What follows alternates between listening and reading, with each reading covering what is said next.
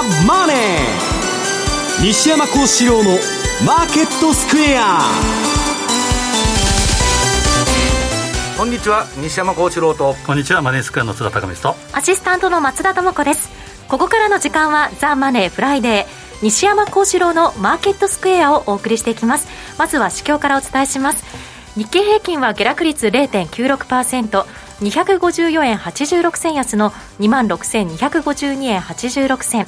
トピックスは下落率0.51%、マイナス9.68ポイント、1898.46ポイントとなっています、えー、火曜の日銀の方針転換の日も下げましたけれども今日も下げておりますが。なんかよくわからないんですけど昨日もねヨーロッパタイムからヨーロッパの株売られ出して、まあ、ツイートしといたんですけど、はいまあ、日銀が YCC のあのバンド幅の拡大やったんで、日本は不景気に陥るみたいな感じでね、まあ、世界の投資家にとっては、日本だけが緩和してて、世界中に金ばらまいとって対外投資という形で、機関投資家から個人からね、その流動性がなくなっちゃうということで、ちょっと不安になってるみたいで、あとはまあ日本がいよいよその金利上がると。まあ、計画経済みたいにですね資産と負債と両方膨らまして、うん、まあ、水ぶくれでやってきてポンジスキームってね海外から言われてるんだけど、はい、それがまあこの金融あの国際市場のね、えー、コントロールに失敗したというよ、まあ、市場の暴力で。大体あの価格操作っていうのは最後は全部失敗するんですよ。でまあ株もね価格操作でしょ。そのあの日銀の ETF 買いと。はい。これは90年代からあの、ね、宮沢元大蔵大臣が始めた年金福祉事業団の PKO とそれはいまだにまあ GPF で続いてるわけですよ。まあそれがねちょっともうほころびを見せて、まあ、私の友人の前田さんなんかパンドラの箱が 開いたとか言っとるけどちょっとやばいんじゃないのという感じになってきてる。ただ市場はねそんなに悲観的というよりも、はい。参加者がいないと。みんなお休みも、いう話でね、ね、なんだかよくわからない相場だなということなんですけどね。はいこの番組は YouTube でも同時配信中です。資料もご覧いただきながらお楽しみいただけます。動画については番組のホームページをご覧ください。投資についての質問なども随時受付中です。ホームページのコメント欄からお願いします。ザ・マネーはリスナーの皆さんの投資を応援していきます。それでは午後4時までお付き合いお願いします。この番組はマネースクエアの提供でお送りします。ラジオ日経では1月9日成人の日、新春オンライン動画セミナーを開催します。講師は現役ファンドマネージャー西山幸四郎さん、エリオット波動の宮田直彦さん、東端リサーチ社長の加藤いずるさんほか、合計8名が登壇。お申し込みは、ラジオ日経の専用ウェブサイトで受付中。受講無料、先着1000名様にご案内メールをお送りします。締め切りは1月5日午後5時。企業トップが語る、威風堂々。毎週水曜日夕方4時40分からオンエア。パーソナリティの毎度相場の福の神藤本信之さんが厳選した上場企業の経営トップをゲストに迎え事業展望や経営哲学などを伺いつつトップの人となりにも迫るインタビュー番組です企業トップが語る威風堂々は、ラジコタイムフリー、ポッドキャストでも配信中ほら、聞いてやマーケットサインマーケットサインのコーナーです。まずは現在の主要通貨ペアについて紹介していきます。為替ドル円は132円67銭から68銭、ユーロ円は140円68銭から74銭で推移しています。今週の為替市場、今後のポイントについて津田さんにお話しいただきます。よろしくお願いします。はい、お願いします。まあ、足元では西山さんおっしゃった通り、まあ、クリスマス前ということで、非常に薄商い。はいで、26日がクリスマスの振り替えということで、欧米市場が中心にお休み。お休みですね。はい。英国でいうと、月曜日がボクシングデーで、火曜日がクリスマスの振り替え、ちょっとややこしいんですけど、まあ、えー、英国圏ですから、それは豪州とかニュージーランドも含まれますから、まあ、月火とお休みということで、なかなか今からポジション取りにくいと。うん、まあ、よく言ってるように休むも相場というところかもしれませんけど。はいで今週まさに先ほど、えー、西山さん、もしくは前田さんからの言葉でもありました通り、とにかく、まあ、言うなれば、12月20日、に、まあ、左右は投げられたというような感じで、うん、サプライズで、はい、いやあのファンド勢もね、南の趣味って休んでる人が多いんだけど、昨日は久しぶりにね、ミーティングしようっつって、うん、日銀がごろっと変わったから、はいはい、やっぱりね、あれ、大きな変化で、そのこの前のイギリスのね、年金騒動あったでしょ、固定金利とあの変動金利のね、交換やって大損こいたと。で、リーマンショックが起こりかけて止めたんだけど、今度の日銀の YCC の方が、多分、すげえボディーブローのように効いてくるだろうと、みんな見てるみたいですよ。じわじわと、うん、一部では海外のそのファンド筋のその、えー、日本国債売りがとしたとか、まあ、次また仕掛けてくるだろうとか、いろいろ言われてますけど、まさに今週は、えー、まさかの坂の12月20日、まあ、一応12月20日はトラリピ君の誕生日であったんですけど、おめでとうございます。まあ、あのあれって、まあ、おそらく無風だろうなと、ほとんどの方が思ってたところが、12時過ぎ、びっくりしてと。まあ、高くってたら、カウンターパンチ飛んできたみたいな、ノーガードで打たれちゃったみたいなね。クリスマス休暇も行こうと思っても、引っ返した人も多かったと思うんですけど。で資料1番見ていただくとですね、えーまあ、まさにサプライズとなれたのは、えー、長短長期金利の、えー、許容変動幅、えプラスマイナス0.25%程度からプラスマイナス0.5%程度、まあ、これは事実上の利上げであると。でまあ、マイナス0.5%に誰も注目しませんので。いや前はさ、これ、変動幅拡大したら利上げだって言ってたのに、今回は利上げでないっていうわけですよ。なんですかね、そのんなご都合主義やと、まあ、会見では本当に強弁に近かったようないう話があったんですけど、要は事実上の、えー、改例、まあ、ここにですね、ある通り、国債の改例額っていうのを、えー、月7.3兆から9兆ということで、ここは大幅増額で、まあ、これは、緩和、拡充と、緩和なんですけど、まあ、おそらくないだろうと言ってたところ、西山さんのおっしゃった通り、えー、その、えー、長期金利の変動幅の、まあ、上振れ、これが、えー、反応したと。で、まさに今年5月10日に参議院、えー、参院の財政金融委員会では、うん、黒田総裁は長期金利の変動幅上昇は、まさに今ですけど、うん事実上の利上げであると。うん。もうはっきりと現地があるんですね、ここ。はい、で6月17日の会合、日銀会合のか、えー、後の会見では、長期金利の上限引き上げは、金融緩和の効果が弱まる、うん、だからやらないと、うん、で今回のは利上げでしょというふうに言われたら、利上げではないと、何なのかと、じゃあ何なんですか？じゃあ何なのかということなんですけど、まあこれはもう基本的には利上げであると、でそうなると、一番タイミング的に悪かったというのが、まあ、今、えー、永田町なんかでは防衛増税という話をしててですね、国債ではなくて増税だと、増税と利上げが来年来るということ、そうなると、非常に日本経済にとってもよろしくないと。でまあ、増税っていうか、防衛費の方はね、アメリカ大使館から言われてやっとるんでしょうけど、今度のね、日銀はね、日本の国内サイドの、まあ、官邸なのか財務省なのか知りませんけど、判断でやって、なんかね、アメリカのね、金融筋もビビってるみたいな話がね、わーっとまことしやかに流れてんだけど、えー、まさかみたいになってるみたいですよ。すね、まあ、君子表変するするのか、まあ、コペルニクス的展開というのか、うん、まあ、一部ではその黒田さんはこの会合前に岸田さんと当てたとかいう話とか、まあ、今回の利上げはいろいろあの言われてるところがあるんですけど、一部にはですね銀行救済目的じゃないかと、うん、つまり20日は株で大きく暴落したんですけど、日経平均も。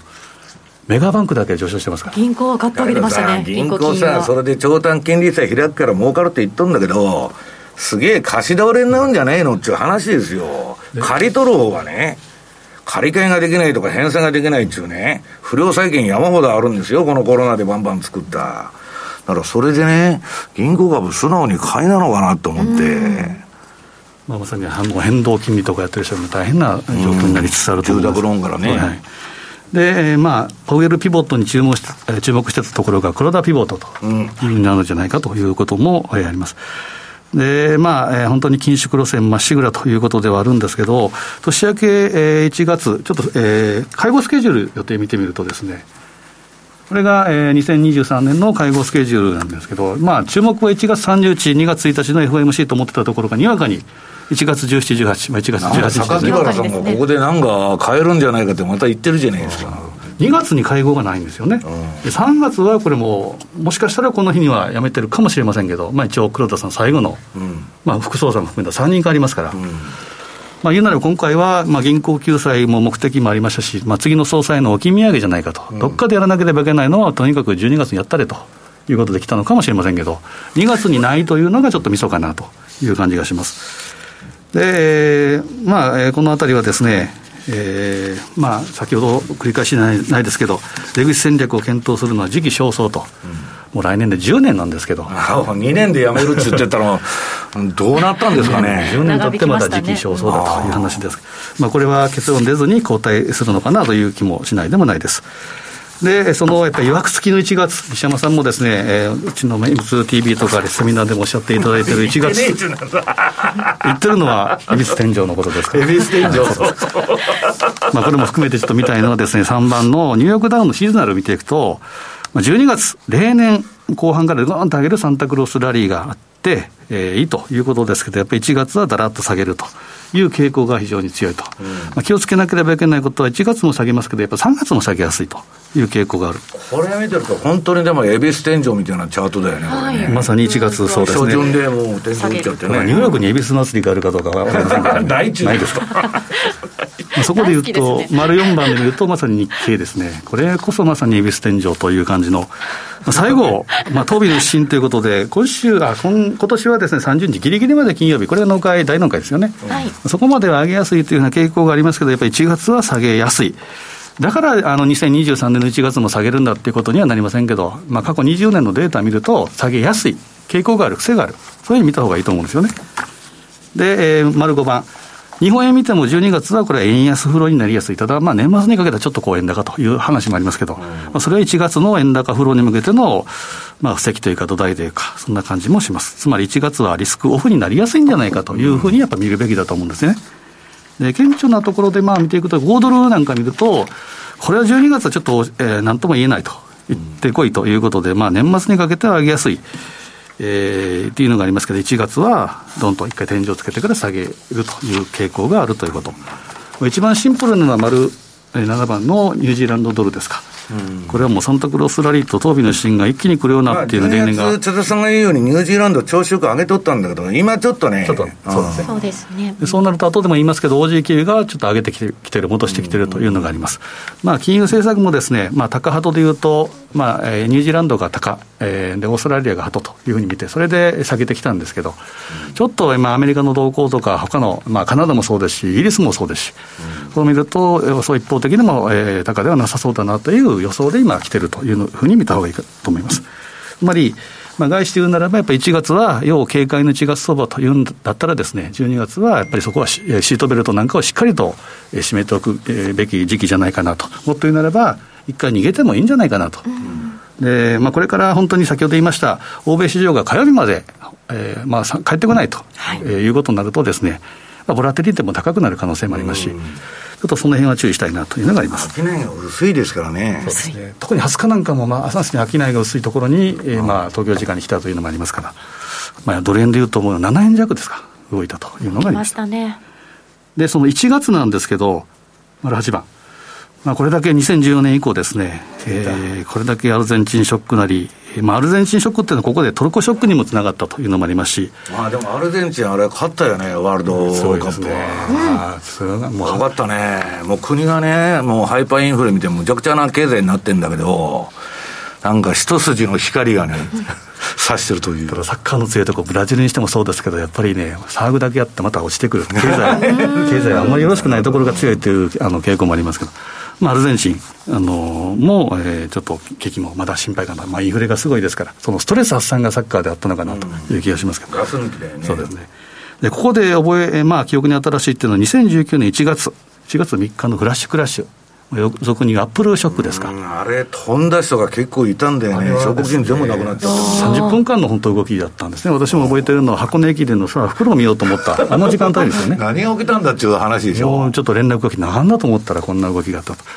で次の、えー、正月明け2日はですね海外市場ともお休みで、うん、えー、日本市場もですね、当社も休業という形になるんですけど、はい、やっぱり3日オープンするとどうかというところもあるので、前回2019年の1月3日っていうのは木曜日だったんですね。だから全く一緒ってわけじゃないですけど、うん、スタートが東京時間とかオセアジ、えー、オセアニアに近いということは、その辺はちょっと薄い時間帯になるので気をつけたいと。アップルショックないといいけどね、昨日アップル結構売られとったんですけどね、ニューヨーク市場でね。えーこのあたりを見て、まあ、えー、ほんで、えー、まあ、今年はですね、FRB の引き締めの前倒し観測であって、まあ、当然、引き締めていくんですから、株は安くなって、ドルは強くなると、うん、典型的になって、まあ、ドルドル円なんかは1月が大底ということで上げてきたというのがありました。で、オミクロン株の拡大観測っていうのも去年の11月、オミクロンショックがあって、それ引きずってたというのがあるので、まあ、次の1月はどうかなというところです。ただ、過去10年の主要銘柄見てみると、陽線引けが丸、陰線引けがバスというふうにすると、まあ、そんなにですね、えー、傾向が見えないんで、ニューヨークダウだけ7割方陰線引けということがあるんですけど、日経平均なりないしは大変通貨っていうのは5割程度。まあ、五分五分みたいなね。そうですね。で、陰線の確率はこうなんですけど、ただ、多いのはですね、下髭が多いんですよね。下髭があって、そこから戻っていくっていうのが多いんで。だからちょっと、あの、下げるんだけど、行ってこい的な動きになっちゃうと。ね、なので、まあ、変化の月ではあるんですけど、まあ、言うなれば会話で言うと、チャンスの月でもあるということで、まあ、下髭になりやすいっていうことは、逆に買い方は要注意というのは繰り返しながら。で、丸10番見ていくとですね、やっぱりこれ注目したい、注意したいのが、えー、水星逆行が来週から始まると。はいで、まあ、来週木曜日、えー、12月29日ですから、やっぱ1月相場に注意したいっていう意味合いの一つは、これにあるのかなと、私、個人的に思ってるんですね。これ、ね、1月18日までなんそうなんですよ。1月18日は。恵比寿天井に重なってると。まさにそうですし、はい、日銀会合も1月18日ですよね。あそうかで1月12は、えー、アメリカの CPI もあります。うんなので、ちょっと、え、この辺は注意したいなと。というのは、え、これは、えー、2022年の1月1月を、え、起点とした株ですけど、日米ともに当然、年初来の高値はいってない、えーまあ、マイナスであると、悪かったなという、まだ1週間ありますけど、えー、そういう月、えー、年ですけど、この黒枠、灰色のところが水星逆行の期間ということで、まあ、これも一概には言いませんけど、多いところはやはりガス抜きがあって、下値固めがあって、それから反発という傾向があるのかなと。まあ、ここは細かく見ていくと、やっぱり CPI に反応してっていうのが、やっぱり今年は多かったんですね。うんなので、えーまあ、一応傾向としてはあり得る、まあえー、ところと見ていただいていいかなと。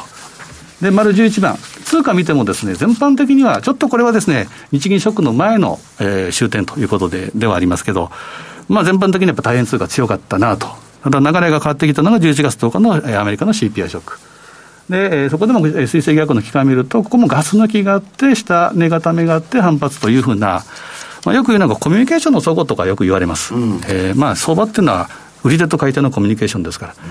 まあ、その辺の相互が起こりやすいのかなということと、まあ、大きく動くっていうことよりも、ちょっと転換ポイントになりやすいのが、まあ、材料が集まっているという程度に見てもらっていいと思うんですね。なので、繰り返しながら先ほど言った1月18日は日銀会合、で、1月12日がアメリカの CPI、12月の CPI。で、あとは1月9日あたりは西山さんのよく見られる恵比寿天井があると。津田さんじゃないですか？津田さんですよね。もういつまで言うのかって、もう、津田さん、一年中恵比寿天井に。10回ぐらい聞きました、今日だけで。いや、もう毎年恵比寿天井にかけてると。それで儲けるぞ。恵比寿天井20年とか前言っていただきましたけど、まあ、それはちょっと記憶の片隅に置いていただきながら、やっぱりシートベルトはしていただくと。で、丸12番、ドル円の冷やしを見ていくと、この12月20日の日銀ショックということで、200日 MA っていうのをどんどん割り込んだんですね。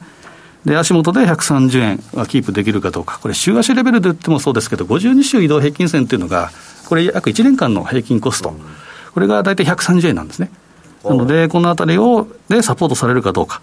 でちなみに200日移動平均線の大体レートが今136ですから。ということは、裏返せば戻しても136ぐらいなのかなと。で、ちょっとオーバーシュートいって140ぐらいかなと。130、140ですけど、130割り込んだらちょっと、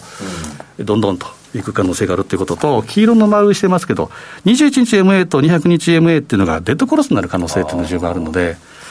まあ、これもさらに、まあ、加えて注目したい、注意したいところではあります。で、丸13万、ユーロ円。これはですね、どーんと、えー、日銀ショックで落ちたんですけど、200日 MA で今、えー、買い支えられてるような、えー、非常に意識して動いている、これが140円ぐらいですね。で、これをもってですね、さあ、上か下かっていうことでかけていくっていうのはあまりよろしくないと、まあ、どっちかに落ち着いてからエントリーするとかですね、まあ、もう繰り返しながら休む相場、一回引いてみて、えー、眺めていくっていうのも大事かなと思います。で、丸14も、ちょっとあの、ユーロドルはですね、この四角の枠がちょっとずれてすみません。えー、これはなんとも言えないんですけど、これは200日 MA っていうのを12月に入って超えてきてると。で、反発ですから、まあ、ドル、ドルの、ドル円の裏返しみたいなもんですから、でじじわじわ上げてきて、下値しっかりの動きが出てきてると。まあ、ユーロに関してはですね、えー、まあ、3月、来年の3月に QT を始めるということですから、基本的にはちょっと強いなというふうに見た方がいいかもしれません。で、同じユーロで絡むなら、ユーロポンド。ユーロポンドは丸15番ですね。これが200日 MA よりも上にあるということで、基本的には下でしっかりで、えー、いいと思います。足元ではですね、昨日の、えー、英国の GDP ですか、うん、7、9月の、G、GDP が悪かった予想ようん、で、ポンド売りがあって、ユーロポンドが上げたという状況、うん、まあ、まさにポンド主導で動いてると。うんただですね、まあ、この状況でいうと、まあ、ECB もこれから0.5刻みで利上げするって言っとるじゃないですか。そうです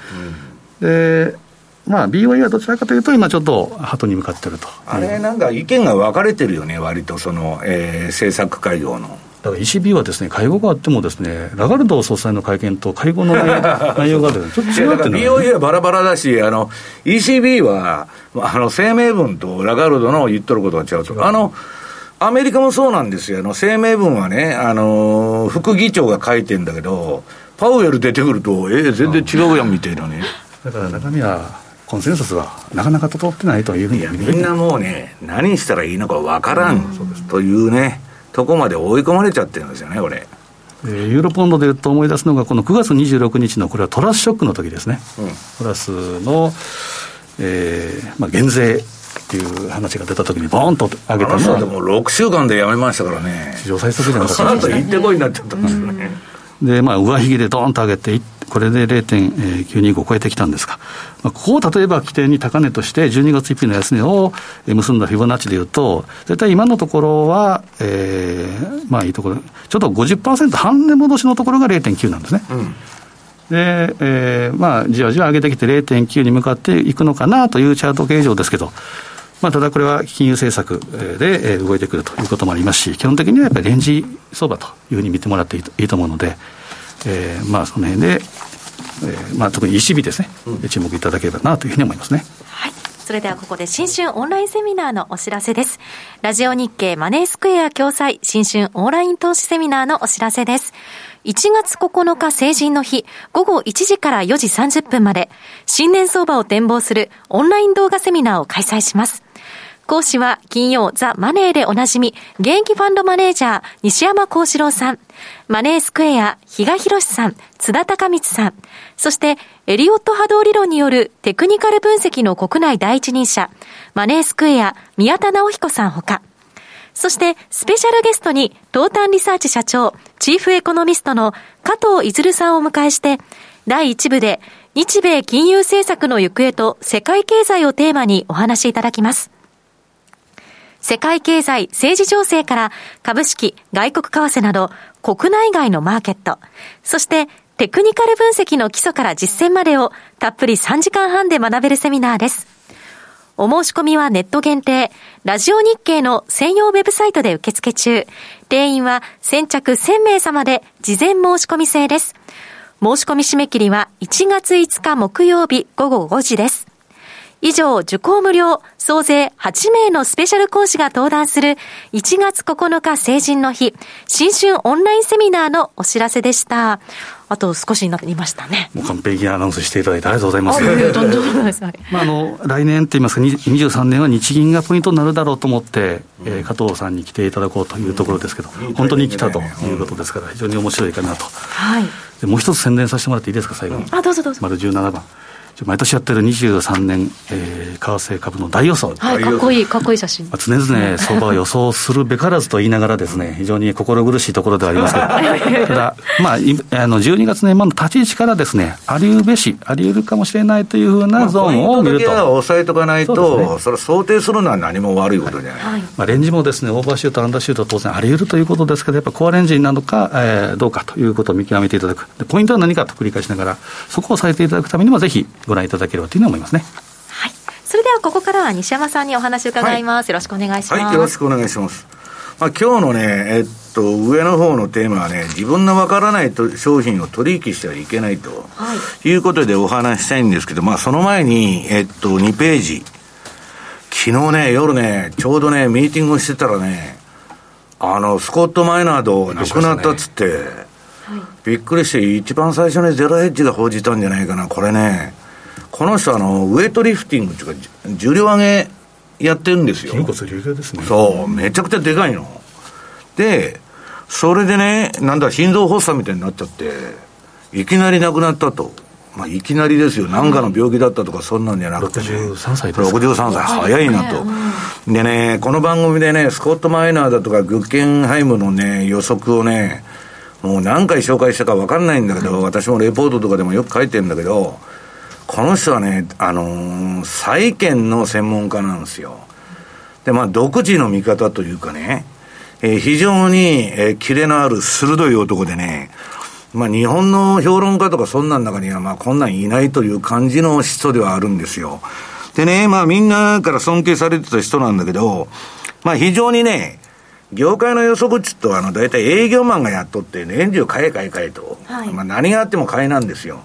それ、そのパターンか、あるいはポジショントーク、ファンドでも、自分が売ってたら売りや売りやと。買ってたら買いや買いやと。そんなんとか多いんだけど、この人はね、自分のポジションとか、まあそんなにあんま関係なく、まあ全体をね、捉えてね、これからこういうことになるんじゃないかっていうね、まあ非常にまあ良心的な、えー、私も毎月ね、まあこの人のレポートも読んでたんですけど、いやー、びっくりするなと、最近結構ね、若くして亡くなる人が報道が多いですよね。個人的にもちょっと周りの方でもですね、不幸になった方多くて、うん、本当にちょっとびっくりしましたからね。今の平均寿命っていうのは、あの、戦後のね、はい、もう、あの、物もない時代を、えー、食い物もないと生き抜いた人だから、もう、丈夫な人なんですよ。で、平均寿命がバーッと伸びてんだけど、まあ、我々の世代からの下っていうのはね、非常に不健康な生活を送っとるんで、んまあ、そんなにね、長くないっていうか、今、私のちょうどね、一回り上の人くらいのとこが、結構亡くなってる人が多くて、まあ、日本人のね、えー、平均寿命っていうのも縮まってくんじゃないかなと、これからは。いう感じはするんですけど、まあ、それはともかくね、えー、っと、そのポジショントークということで言うと3ページ。まあこれ私の友人の前田正隆さんですね。えー、と、去年まで日経の編集委員やられてて、まあもう退職されたんですけど、今自分でまあ、えー、まあレポートとか発表されてるんですけどね。えー、と、ツイッターでツイートしまして、まあ今ね、うん、まあ日本株買い替えと、で、海外投資もせいせいと、資産倍増計画だとかね、えー、なんだ、わけのわからないこと言って、政府がまあ旗振りしてると。まあこういうのはね、まあ言っちゃ悪いんですけど、相場の天井に近いところで出てくるわけですよ。ジェネラルコンセンサスで動く国民性ですから、石橋をたたえて。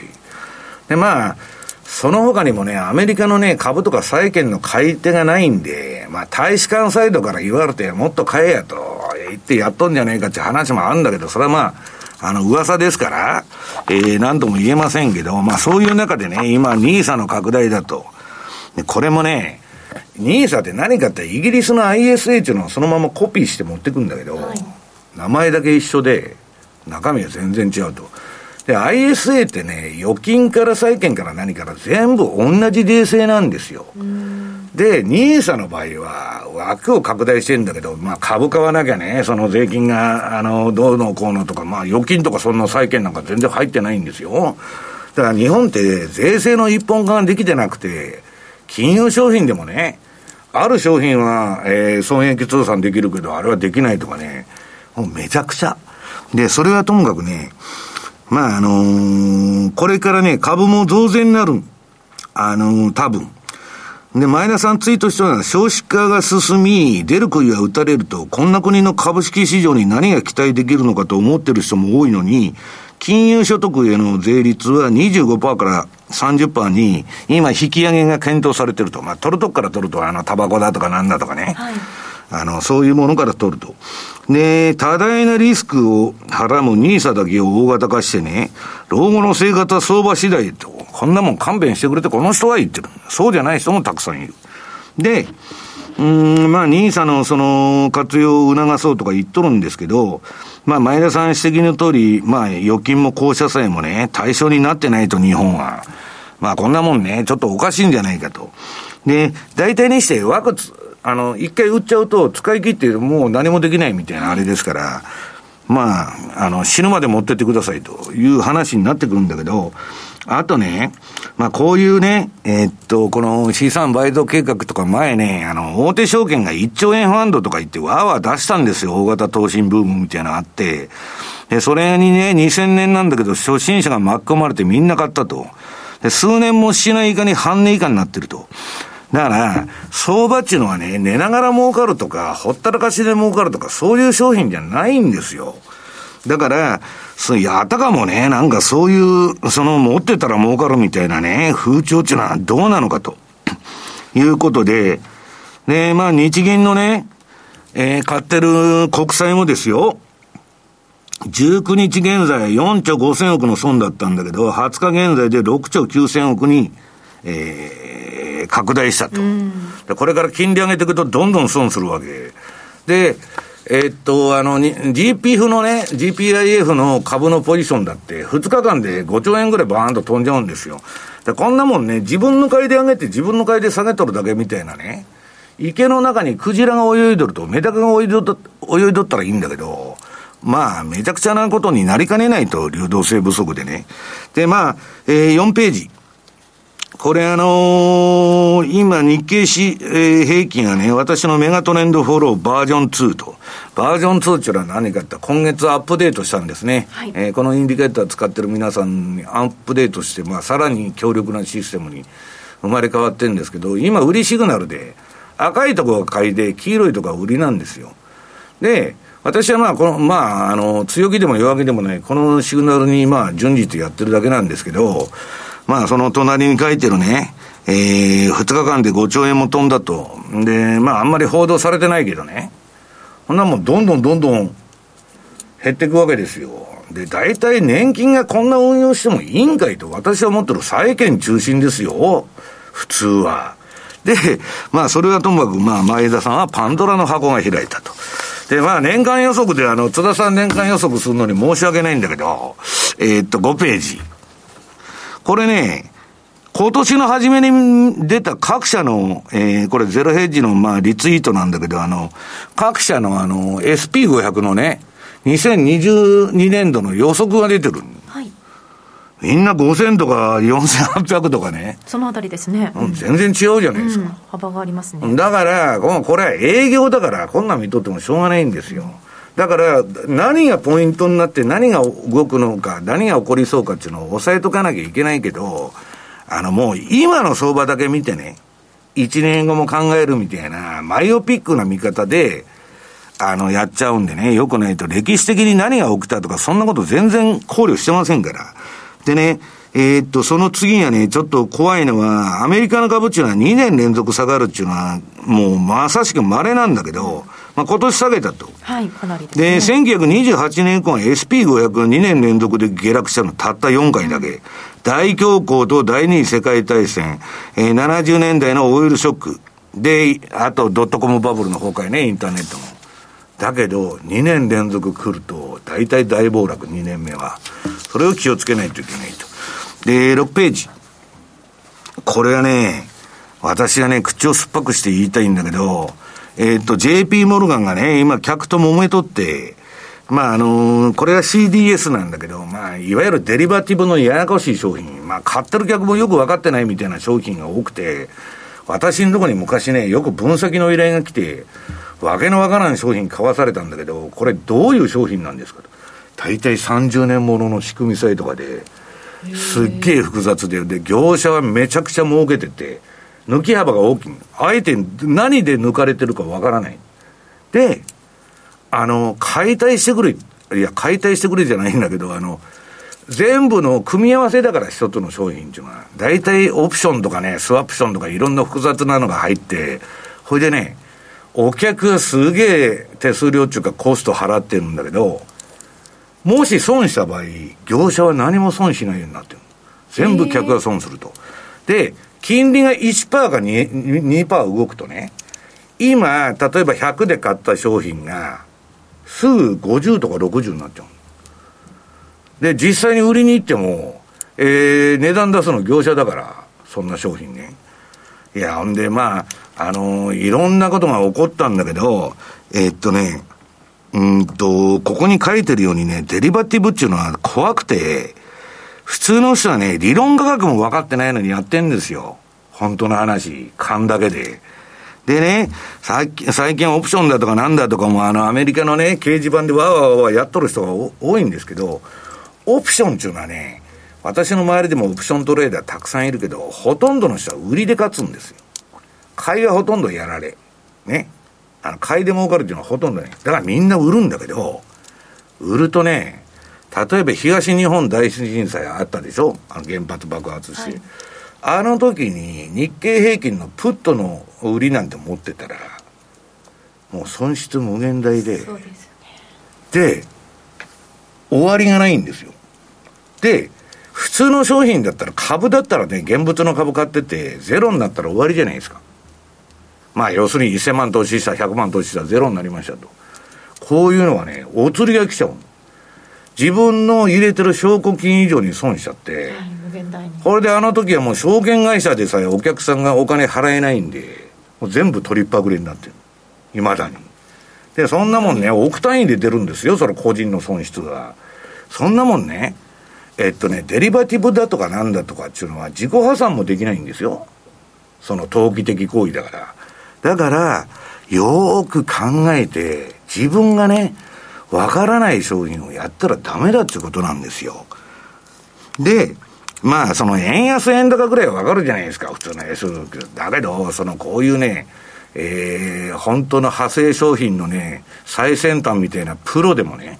で、私の周りのね、オプショントレーダーでね、えー、っと、もう天才と、神様仏様って言われとって、もう外資系証券でもめちゃくちゃ稼いで、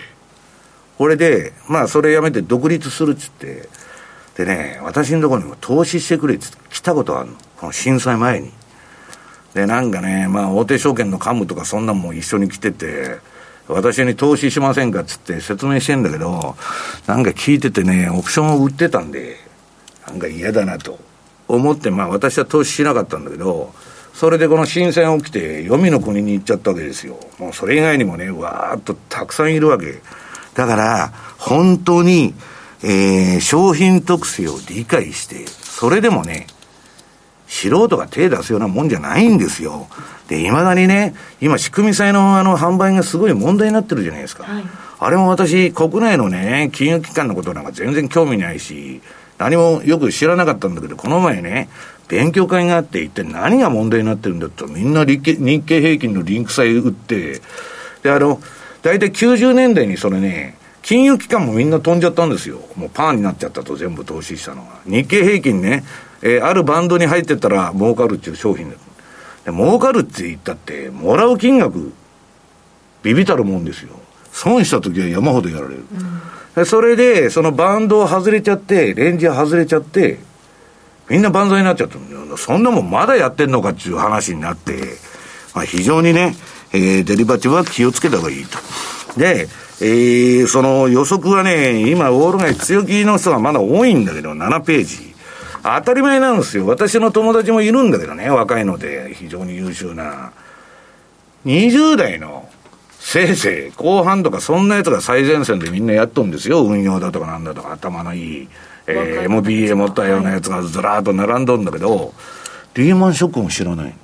というのはコロナショックぐらいですか？そうそうそう。最新ですね。であれはコロナバブルになったじゃないですか、うん、史上最高最大に不景気の株高でね、えー、金ばらまいて上がったと。だから何があっても助かると思ってるで今年あたりからおかしいなっていう感じにはなっとるんだけど、はい、まあ考えてもしょうがねえかと。いう話でね。でね、これね、信用とレバレッジで小屋を建って永遠の宮殿がね、できたと勘違いしてる人が多いわけですよ。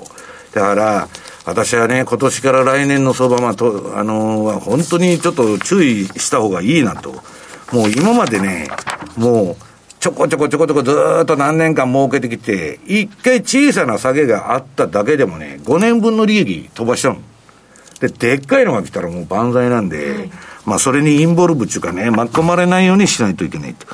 で、まあ、日銀の話に移るんですけど、あ、もう、あれか、後に回すか。しますか？えっと、あ、ちょっとここだけやっちゃうわ。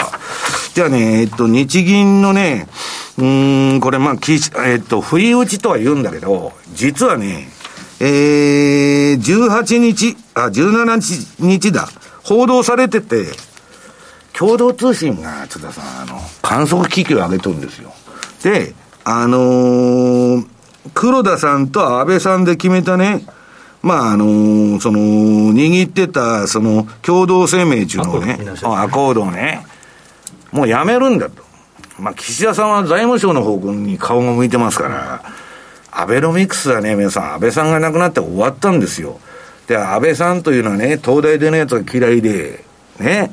もうあのー、官僚から周りから、そう、そういう東大出のやつは置かない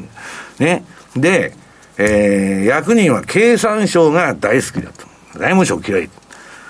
で、そういう中で安倍政権長かったから、財務省の地盤が沈下しちゃったわけですよ。その失地回復に、もう今すごいんですから、本当に。まあまあ、何とは申しませんけど、いろんなとこでね、まあ、今度の増税もね、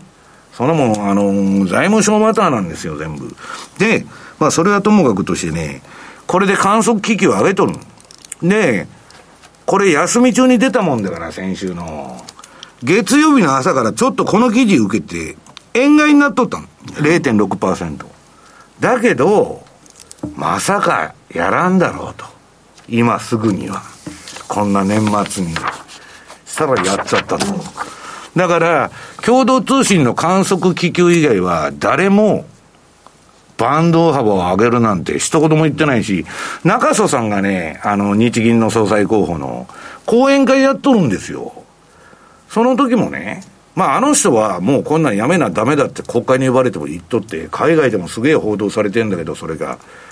さすがに今はできんでしょみたいなニュアンスだった。ないだろうと。やりましたと。もうノーガードですよ。もうボコボコに打たれちゃったという話でね。で、まあそれが、えー、9ページ。まあ0.25から0.5に移ったと。で、その隣にチャートが出てんだけど、まあそれはもう円高株安ですよ。まあ当たり前ですよね。で、次の10ページ。まあ、日銀はイールドカーブコントロールの大幅な調整で市場混乱に拍車をかけていると。まあ、これは海外の報道ですね。で、えー、海外勢がよくわからんのは、えー、0.25から0.5まで、えー、金利上げてんのに、国債の購入額は7.3兆から9兆に増やすと、これ金融緩和会と。なんのこっちゃと、うん、で。本人は利上げでないって言ってると。はい、だから消化できてないんですよ、まだ。で、えー、その次がまあまあそういう、えー、観測報道なんだけども、次はね、次の総裁誰になるかっていうのに関心が移ってきてると。で、えー、11ページ。まあこれで日経平均のね、この日に先物が急落して2万6千まで下がったと。で、長期金利はまあ0.455まで跳ね上がったということですね。で、12ページ。これは日本の国債の10年金利、横ばいで動いていったのがもうスカーンでしょ？これすごいですね。うん。で、私が言ってるのはもう人為的な相場っていうのはね、国がやってるんで、それはしぶといんだけど、時間がかかっても必ず崩壊すると。こんなもん相場操縦じゃねえかと。法律で禁止されてるんですよ、皆さん。で、えー、その横が、まあ、日経平均のチャートですね。まあ、これはもうその前から売りシグナルになってたんですけど、ストーンと落ちちゃったと。まあ、だから、あのー、業績やなんだかんだ言ってね、実は緩和だけ、緩和っていうか価格操作だけに支えられてるマーケットであるということがはっきりしてるわけです。で、13ページ。これが、えー、っと、もうね、えっと、10月、去年の10月にこれ出たんだけど、ドイツ銀行のね、このジョージ・サラベロスっていう、その FX のね、えー、アナリストが、ストラテジストが、日銀の、その、えっと、イールドカーブコントロールなんてね、YCC。もう壊れてんだと。これ見てるとね、10年のとこだけ0.25以下に抑えとるの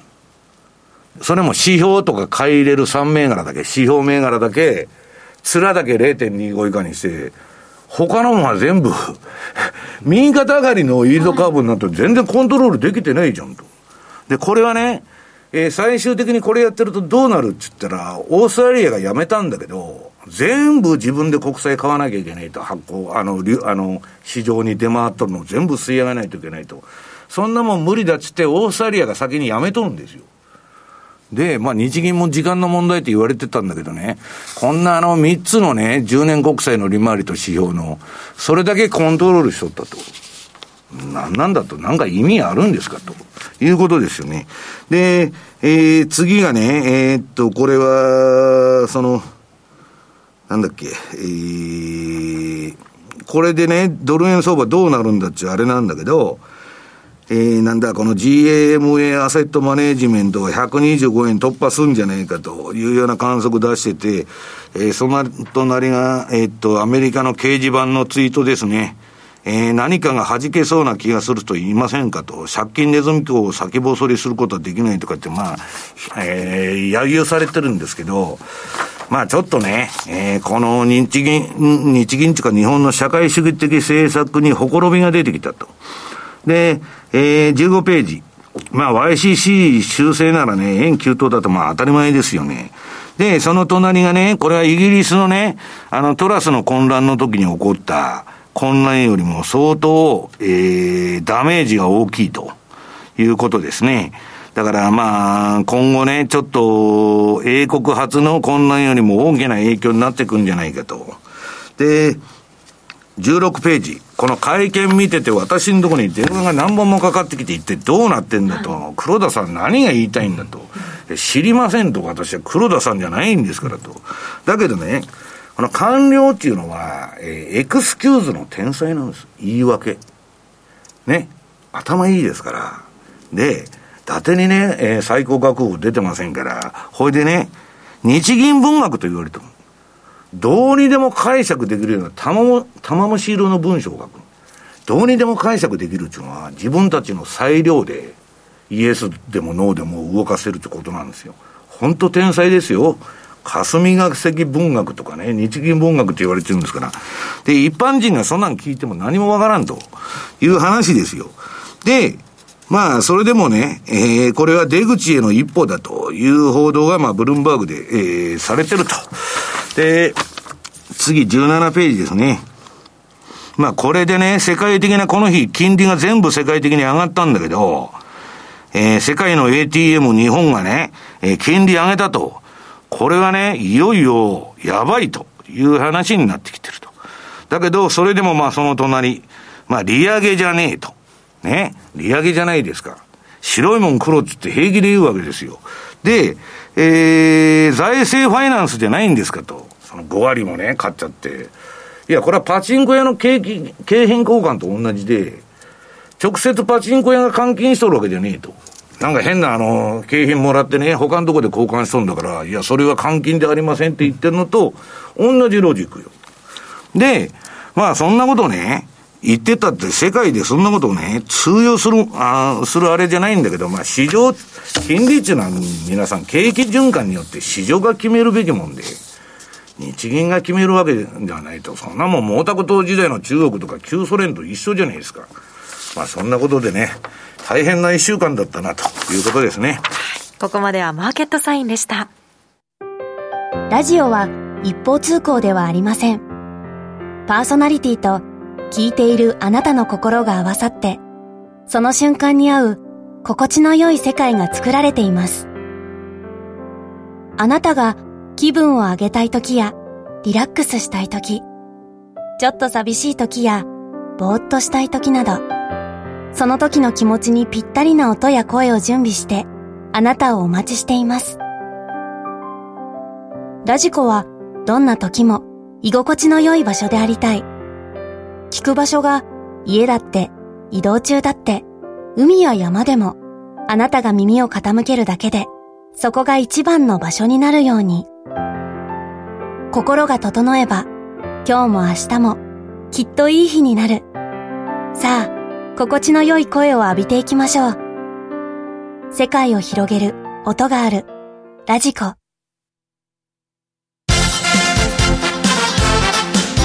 トゥデイトゥデイズマーケット、今日一日の株式市場の動きについて、鎌田新一記者に伝えていただきます。鎌田さんよろしくお願いします。よろしくお願いします。それで大引けになりましたので、日経平均株価からお伝えします。えー、下落率1.03%、272円62銭安の26,235円25銭で、えー、午前は一時下げ幅400円を超える場面がありましたが、えー、5番は揉み合う展開となりました。えー、反落となっております。続いてトピックスです。下落率0.54%、マイナス10.23ポイント、1897.94ポイント。こちらも反落です。マザーズ指数も見ていきます。マザーズ指数、下落率2%ちょうど、マイナス14.46ポイント、700飛び7.23ポイント。えー、こちらはですね、続落が7日続落となっております。えー、続きまして、東証プライムの売買高ですね。11億6300万株。売買代金は2兆4922億円。値下がり銘柄数は1192銘柄、64.8%。値上がり銘柄数は575銘柄、31.2%。変わらずは71銘柄3.8%となっています。業種別の動きも見ていきます。東証プライム33業種中、28業種が値下がり、残りの5業種のみが値上がり。値下がりのトップは海運、続いて非鉄、不動産、機械、精密輸送用機器です。値上がりのトップは保険、続いて銀行、電力ガス、その他金融となっております。今日の動きはいかがでしょうか？半導体関連株が大幅安になりました。はい、まあ、アメリカの株式市場、ね、そのまま、本当に。ね、そのまま移してますね、アメリカ株。で、これ、年末の株式の動きがですね、時々、来年の株式市場を反映するっていう、あの、そういう考え方取る人いるんですよ。要はあの、今株買うたで売ったりするっていう時は。1月がね、1年反映するとか。よくあるあります、ね、あの、1月で1年、それもいいかもしれませんけど、とりあえず来年のことを考えながらですね、あの、やっぱり売買とかしますよね。どういう株を買った方がいいかとか、うん、どういう株を売った方がいいかとかって、年末になると、やっぱり来年1年間のことなんて考えて、1年ってちょっと長いかもしれないから、来年の、まあ、少なくとも上半期ぐらいなどを意識して、はい、そうすると、今週起こったことって面白いと思うんですよ。先ほど言った、あの、輸出関連株や半導体関連株。これはアメリカの株がよく下げて、日本でも今日大きく下げました。はい、で、買われたのは、もう銀行株、保険株の金融株に加えて、本日は、電力株ですね。はい。電力株、値上がり率上位にもう、軒並み値上がり率上位に入ってますでしょ。はい、円高メリット株ですいや、これはですね、あの、日経の一面の記事です。えー、これも国の方針です。原子力発電所を長く使おうじゃないかと。ええそちらが反映されましたね。もう長く原子力発電所を使おうと。はい、まあ、風力発電や太陽光発電があればいいんですけれども、やっぱり、このね、えー、一番パワーがあって、それで二酸化炭素を出さないっていうような観点で、日本にある原発を有効活用しようじゃないかという、その国策ですね。うん、そうすると、もう電力の調達において、非常に中長期的な電力会社のコストが低下するするというような観点で、電力株のなみ高。この銀行、保険、電力、今週強いですね。これみんな、ものすごい低い PBR の会社です。要はバリュー株。で、半導体関連株などの高い PBR のグロース株。これらが売られるという形になると、これはやっぱり来年もですね、バリュー株の方が強いかな、低 BPR の方が強いかなと意識しているという、そんな状況かと思います。うん、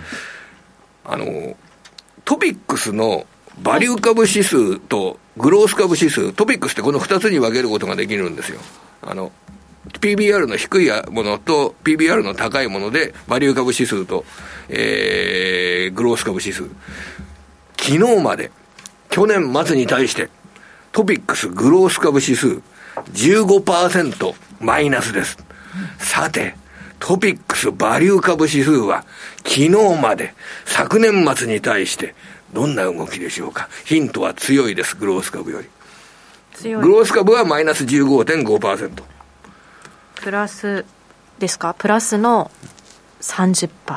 そんなことはちょっと難しいでしょ。あのプラス5.5%それだったらすいません。それだったらすごいですね。あのプラス30%いったらすごいですね。まああのそのぐらいいけばいいんですけれども、はい、でもグロース株を持っていたら今年の運用はあの5.5%プラスですよ。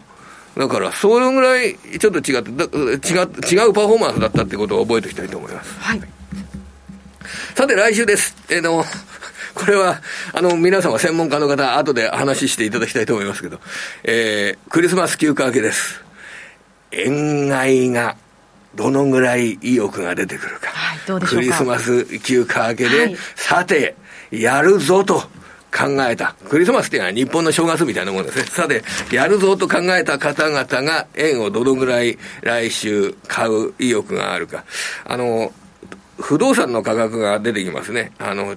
来年、来週はあのケースシラーですとか、あのアメリカ連邦金融局ですとかの不動産の価格、住宅価格の指数ですとかが出てきますけど、はい、あの今週発表された中古住宅の価格指数っていうのは、あれ5か月でですね、10%。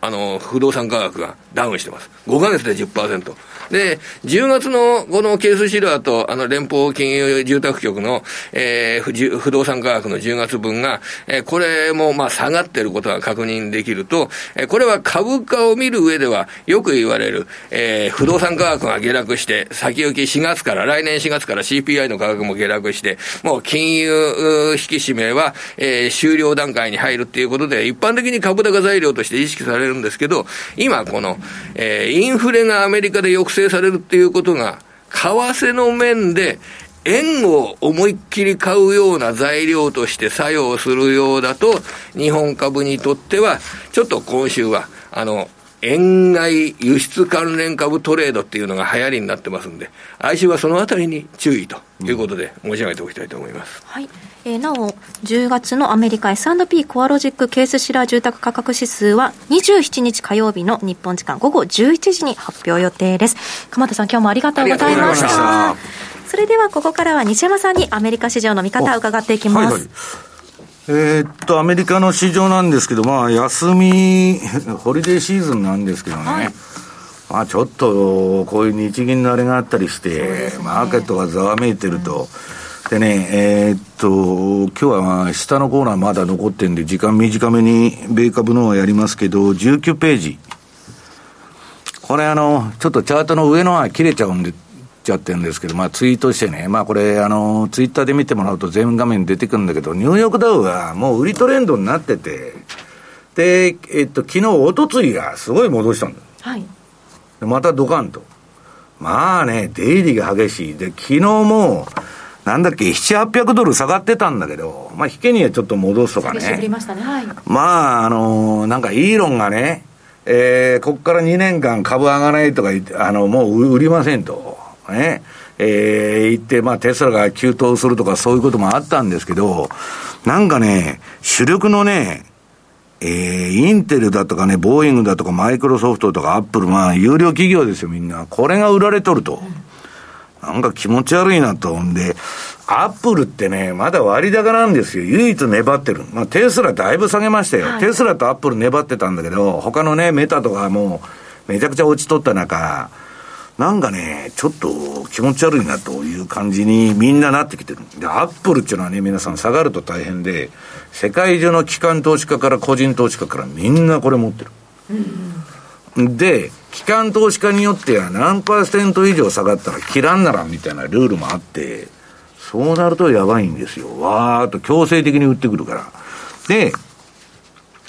えー、っと、なんだっけ、日本のなんかね、GPF とかももうなんか株減らすみたいな報道でだいぶ売るみたいなこと言っとるじゃないですか。なんかね、機関投資家が今すごい焦っとる。で、まあそれはともかくね、えー、20ページ。まあマイクロンのね、なんか見通しが悪いっちゅうんで、まあ昨日、おとついだったっけ、出てたんだけど、あの、半導体が安くてね、これあの4つのチャートが並んでて、ちょっとこれも切れちゃってるんだけど、あの、ソックス指数もね、CFD で半導体指数ですね、取引されてるんだけど、これがね、勢いよくなんか下げてて、なんだと思ったら、まあ、その横のマイクロン、インテル、エノビディア、まあみんな安くて、今全部売りトレンドになってる。はい、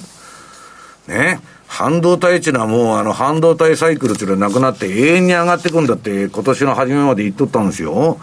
全然違うじゃないですか。違う動きですね。うん。で、あの、センチメントなんだけど、この恐怖と欲望指数ね。これパウビ、パウエルがピボットすると、もう転換してね、利上げ打ち止めだと、あるいは、えー、利下げに行くっていう話ももう出とるんですよ。今不動産とか悪くて。したら、その、あの、そういう期待でいつでも買われるんだけど、70いくと止まっちゃう。70か70超えたところで折り返して、恐怖と欲望指数ね、欲望の方に行くんだけど、私はね、あの、この前の相場でもよく欲望まで行ったなと思ってんだけど、まあ、あのー、わーっと戻したわけですよ。だけどね、70割って折り返してくると、今度はね、エクストリームフィアっつって極端な、その恐怖まで折り返しちゃうんですよ。だからなんだかもう乱高下でね、私はまあシステムをね、来年のあの相場に備えて、乱高下相場でも儲かるようにちょっと組み直したんですけどね、このメガトレンドのバージョン2ってこの赤いのが買いトレンドで黄色いのが売りトレンドなんだけど、今のところすごくうまく回ってるんだけどね、あの、本当にね、来年は降らされるっていうか、揺さぶられるっていうか、悪酔いしそうなね、変な船に乗ってるみたいなね。また荒れるんですね。うん、感じが、まあ、しとるということですね。はい。はい。以上、トゥデイズマーケットでした。ESG、時々耳にするけど何から始めよう。そんなあなたに。ESG A to Z は ESG がよりわかる、身近になるをコンセプトに ESG に前向きな企業のインタビューや専門家による解説など ESG の最新情報満載でお届けします。これからの投資のヒントになるかも。ラジオ日経第一で平日の月曜お昼12時から、ポッドキャストや YouTube 動画でも配信中です。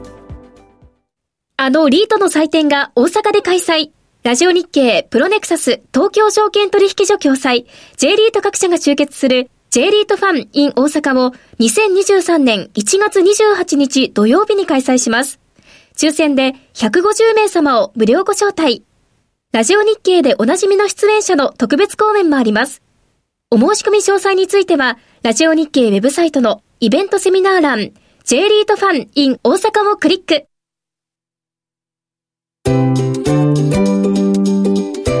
マネースクエアトラリピーボックス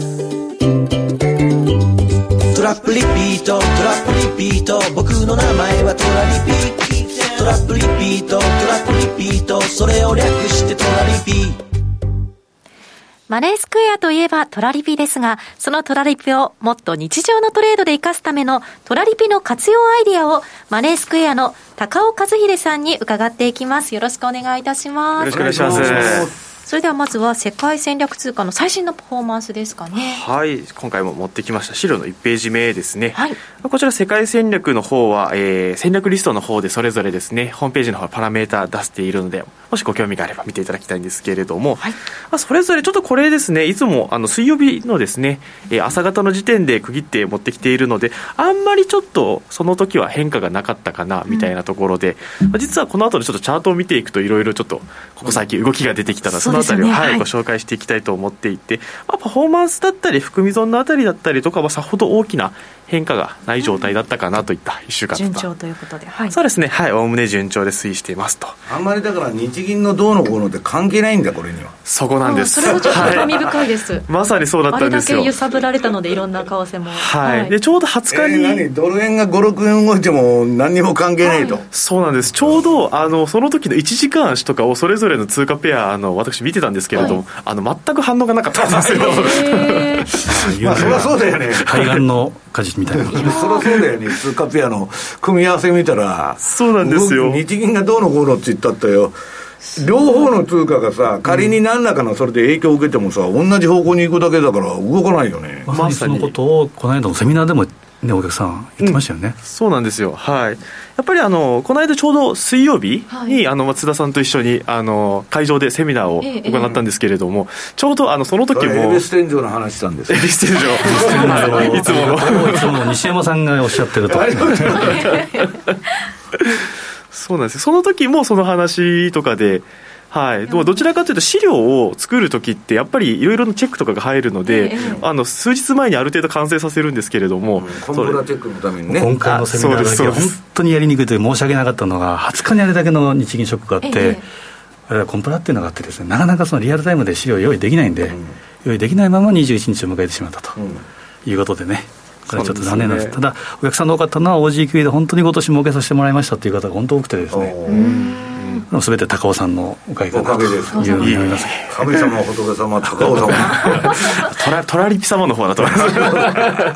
い、まあ、このトラリピをうまく使った戦略の一つということで OJQ 円ダイヤモンド戦略ですね。ちょっとチャートの方を見ていきたいんですけれども資料の2ページ目お願いします、はい、はい、これ週足チャートになっているんですけれども今までどちらかというともう流れ的にもうざっくり下がってくるような動きだったんですけれども一旦切り返すような動きが入って、うん、先日少し上昇するような場面がありましたと、うん、でこれちょっと週足なので分かりづらいんですけれども実はこれ上がってきたのは20日とかではなくてあの21日なので全然その日銀とは関係ないところで全然違うところで、はい、上がってきているといったところですね。で特にこの時オーストラリアとニュージーランドに大きな指標があったわけではないんですけど、うん、やっぱりまあイメージとしてここまで下げてきたところの戻ししみたいなところが、ちょっとね、年末に入る前の商いが薄いところに入ってきたのかなみたいなイメージで。なるほど、1.05っていうのを意識して、そろそろいいかなというふうに見た方が多いかもしれないね。うん、うん。うんそうなんですまたあのこの境目のど真ん中になっちゃったそうなんです。今ちょうど含み損がないところなんですよここって。はい。なのでいわゆるその買い取らリピの領域ですね、この赤い部分ですね、なので、ちょうど利食いがバコバコバコと完了して、含み損がなくなったところで、今、ちょっと止まっているようなところなので、正直、お客様にとって一番おいしいところと。はい、いったところになってます。で、少し本日にかけてまた少し下がってきてくれてるので、どちらかというと、あの、そういうふうにまたポジションを貯めてくれて、また1月とかで、利食いをしてくれる流れになってくれるとすごくいいなと思いながら。津田さんこの通貨ペアエビス天井関係ないんですか関係ないですね。これがですね先週ですか西山さんおっしゃってたその OG9 のシーズナルとほぼぴったりなんですね。ちょっと後ずれなんですけど12月まで下げやすいんですけど1月に上げやすい。まさに今そんな兆しかなという気もしないでもないですね。まあそんな感じだよね、うん、これ見てたらね、ちょっとその切り返しのタイミングが想像よりも少し早かったかなぐらいのところかなと思ったりするので、はい、これも本当におおむね良好に動いているので、まあ、ちょうどこの買いで今、利食いが完了したところといったところですね。はい、はい、では続いて、ちょっとユーロポンドの方を見ていこうと思います。はい、これがですね、まあ、少しあの、まあ、ポンドが弱くなっているといったところで少し上がってきているんですけれども、まあ、週足チャートで見てこのレンジの中まだまだ全然売りのトラリピのレンジのまだ半分以下のところにいるのでこの辺りはまだまだ、えー、余裕のレンジの範疇かなと思っていて、うん、で実際にイギリスの GDP の方がやっぱり悪くなってきているといったところでもともとからあの、まあ、リセッションに入る入るというものはもうだいぶ前から言われていたことでもあると思うので。この辺りとかも大きなあの影響の方はこの戦略上はないかなと思っているので、まあイギリス悪かったらヨーロッパも悪いしさ。うん。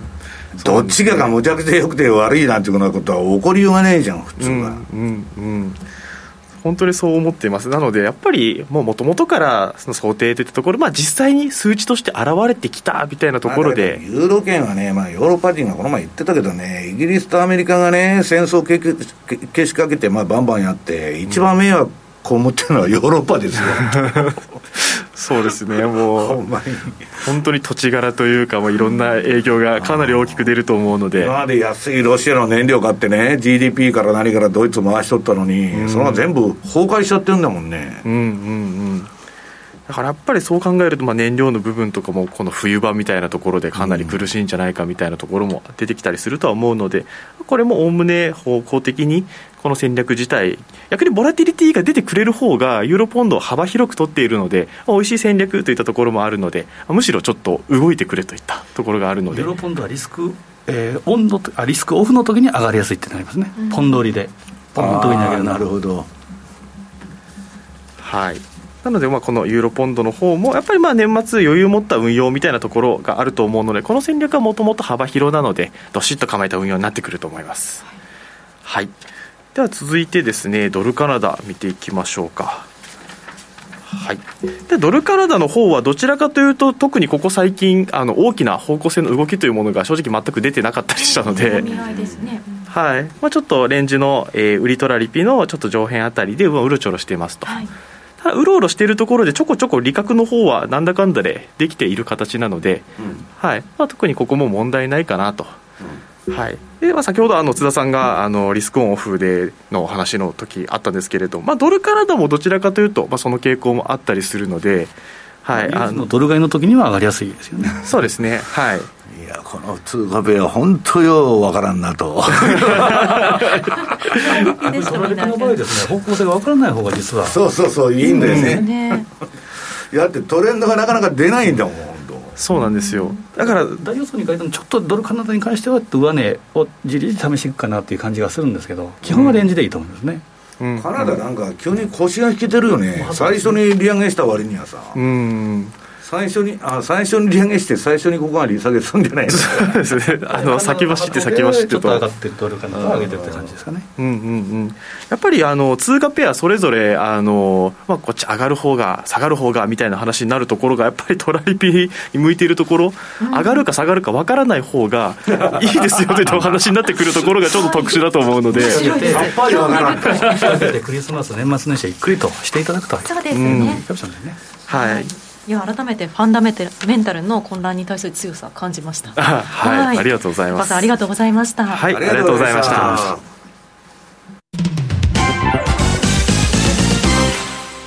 マネースクエア。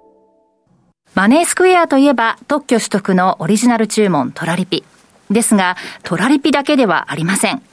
資産運用としての FX を掲げ様々なマーケット情報や新しいサービスの提供を行っています2022年10月10日には創業20周年を迎えたマネースクエア。そんなマネースクエアが今一番推したいのはトラリピ世界戦略。トラリピと相性が良いとされる OG9 位、ユーロポンド、そしてドルカナダの3つの通貨ペアを組み合わせて運用する戦略です。このトラリピ世界戦略では価格変動リスクを抑え、収益チャンスの増加を狙います。特設ページでは各通貨ペアで100万円ずつ、合計300万円で5年間運用した場合のパフォーマンスを公開しています。ぜひご覧ください。また、マネースクエアは、ウェブサイトやツイッターなどの公式 SNS を通して、運用に役立つ様々な情報をお届けしています。合わせてチェックしてみてください。マネースクエアではこれからも、ザ・マネー、西山幸四郎のマーケットスクエアを通して、投資家の皆様を応援いたします。毎日が財産になる株式会社マネースクエア。金融商品取引業関東財務局長金賞番号第2797号。当社の取扱い商品は投資元本以上の損失が生じる恐れがあります。契約締結前交付書面をよくご理解された上でお取引ください。ラジオ日経では1月9日成人の日、新進オンライン動画セミナーを開催します。講師は現役ファンドマネージャー西山幸四郎さん、エリオット波動の宮田直彦さん、東端リサーチ社長の加藤いずるさんほか、合計8名が登壇。お申し込みは、ラジオ日経の専用ウェブサイトで受付中。受講無料。先着1000名様にご案内メールをお送りします。締め切りは1月5日午後5時。マネーに対する食わず嫌いありませんか？4U と学ぶ日本経済。お金に関する心配事は山積みだけどどうすればいいかわからない。そんなマネー初心者に向けた30分です。最近気になるあのニュースについて詳しく聞けたりクイズで楽しく経済について勉強します。4U のマネー事情も聞けちゃうかも。ラジオ日経第一。毎週水曜夕方6時から好評放送中。お楽しみに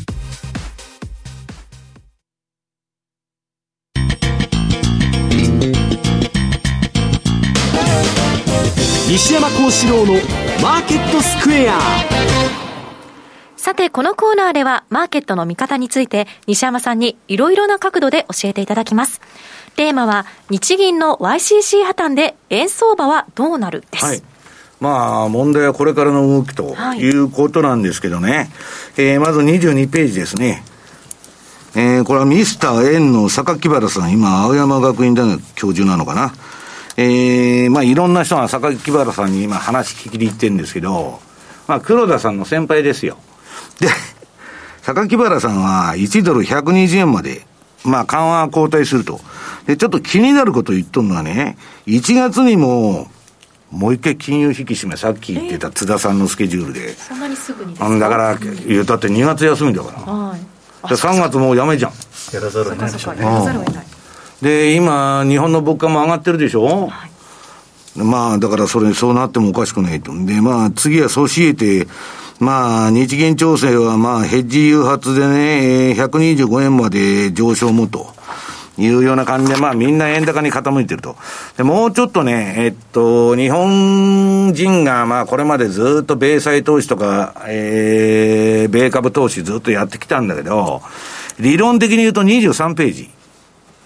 これね、えっと、為替ヘッジとかすると外債投資ってね、ヘッジ入れちゃうとまあ日本の金利と一緒になっちゃうんだけど、ようやく取るとね。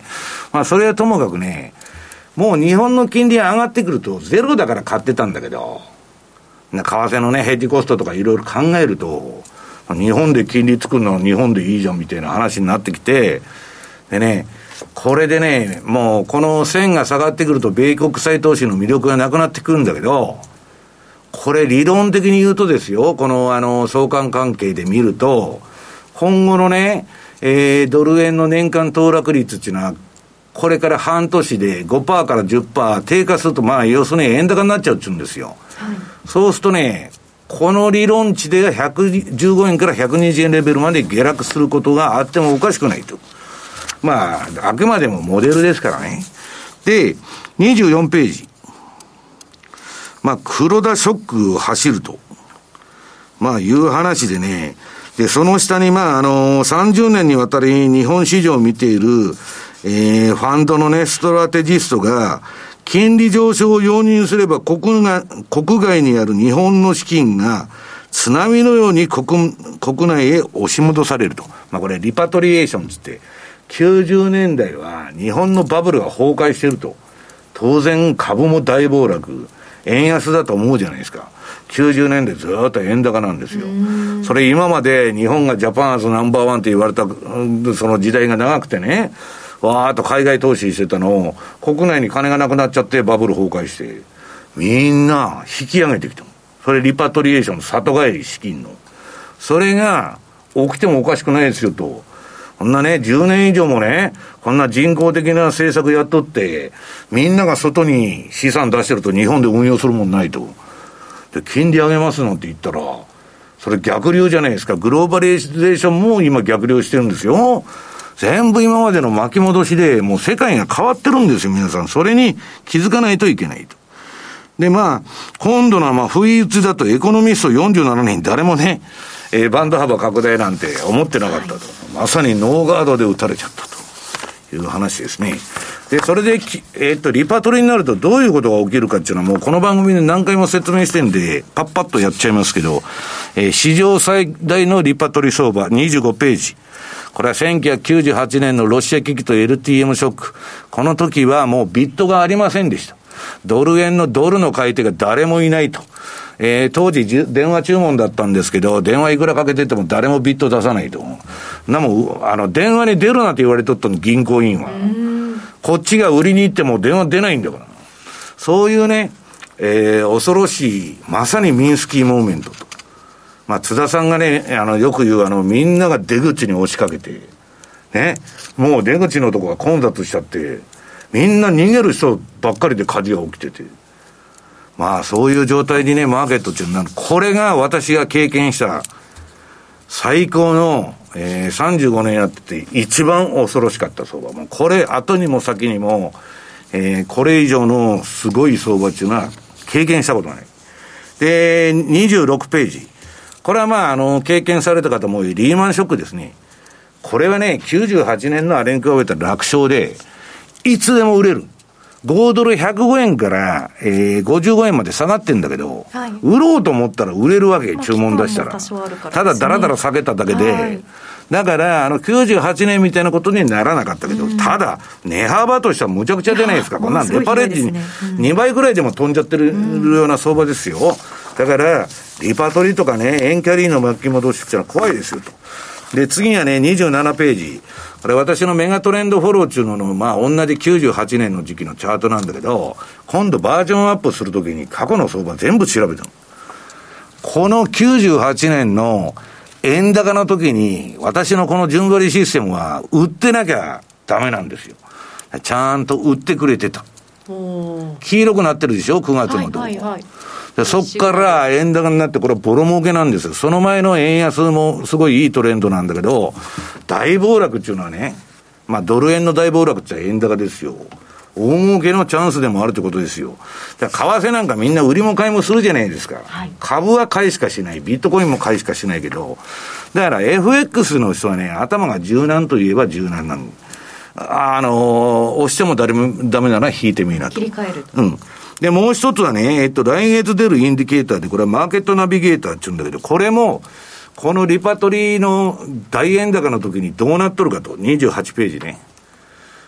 これもちゃんと売っててくれたんですこれはピンクの時や買いトレンドで、はい、えー、開始、えー、えー、っと、水色になると、シアンになるとね、えー、売りなんだけど、これもだから大儲け相場になるわけですよ。はい、だから相場なんちゅうのは、動きゃ儲かると。で、これは私はトレンドを取りに行ってるわけですよ。で、トラリピっていうのはトレンドは取ら取らない。平均回帰にかけてるわけ。だから、なるべく、さっき言ったように、ドル円が6円も7円も動いとってもね、何にも関係ありませんと、うん、トレンドの出ない通貨を選んでやってると。で、今の東でどうなってるのかと。29ページ。まあこれもね、とっくの昔にこのメガトレンドフォローバージョン2も黄色くなって円買いだから今円買いポジションで儲かってるわけですよ。バーっと下がってきて。で、その次はマーケットナビゲーターですね。これもこの前のあの急落した時から、えー、円買いの流れになってですね。まあこれがね、どこまで来るかっていうのはね、私は分からんって言ってみんな聞きに行くのまたがどこまで円高になるんですかと、知りませんと。次、買いシグナルが出るまで持ってるだけですという話なんですよ。で、31ページ。これはね、私が出した DVD に搭載したインディケーターで、ストップ ATR と。このストップラインが、あの、ポジション取った途端並んでるわけですよ。その下の赤いのがね、えー、売りストップ。で、上の緑が買いストップで、あの、ここまで来たら相場撤退中ポイントで、で、これ順張りにも使えるんで、そのままシグナル出しとるんだけど、これ ATR のシグナルなんですよ。今、これもほぼ相場の天井で、売りシグナルが出て、はい、これ私あんま使ってないんですけど、売買に。もう、あの、2、3の銘柄にしかやってないんだけど、ドル円は、すごく相性がいい。このストップ ATR とね。まあそんなことで、全部円高だと。で、私もね、えっと、津田さんのとこで、マネースクエアさんで収録やってたんだけど、このあの、発表の日に。はいはい。これはちょっと儲けたれって、その、えっと、セミナーの収録行く前に、自動売買で、あの、1時間と4時間とかセットして、はいはい、えー、32ページと33ページに1時間と4時間しか出てるんだ。これもね、うまいこと言った。だから、動きは相場っていうのは、まあ、儲かるというかね、いうあれになってると。で、えー、34ページ。まあこれはね、もうあの時間の問題だったと、この YCC の破綻っていうのはね、えー、来る時が来たんだと。で、えー、っと、その次のページは何ページだ？えー、34、あ、35。これはね、もう本当買うもんなくなってきて、ただ、中央銀行がめちゃくちゃな政策をやって、それが、えー、ほころびを見せてるということは確かなんで、これね、オーストラリアのソブリンファンド、ソブリンウェルスファンドが、金買いますと、ゴールドを。で、ゴールドっていうのはね、ドル高だと上がらないんですよ。だけどね、この歴史的によーく見ると、ゴールドの上げの原動力っていうのはインフレでもドルでもね、陰謀論でもね、中国でも石油でもないんだと。中央銀行の信頼が薄れた時に金っていうのは上がるんですと。いや、だから次のページ、ゴールドの CFD のチャートですけどね、今年はドル高で金なんか上がらないんですよ。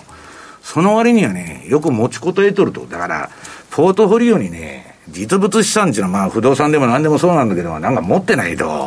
もう気持ち悪い時代になってきてると。今のところゴールドは買いトレンド相場が続いててですね、ちょっと昨日は売られてましたけど、えー、なかなか今年は上げ下げはっきりしていい相場になってると。で、えー、37ページ。まあこのアナログチャート通りいけあの、津田さんの恵比寿天井がね、実現して1月急落すると。これですよね、これ。これね、1月2月までこれドーンと来るんですよ、この2008年パターンでいくと。大きな下げですね。そう。だから気持ち悪いなと。んで、その横が、えっ、と、かつての FRB のインフレファイトが年代別に出てんだけど、赤いのが今年の利上げ。まあ、明らかに鋭角的に上げてるじゃないですか。これはね、いつ副作用が出てもおかしくないということですね。以上、西山幸四郎の FX マーケットスクエアでした。ラジオは一方通行ではありません。パーソナリティと聞いているあなたの心が合わさって、その瞬間に合う心地の良い世界が作られています。あなたが気分を上げたい時やリラックスしたい時、ちょっと寂しい時やぼーっとしたい時など、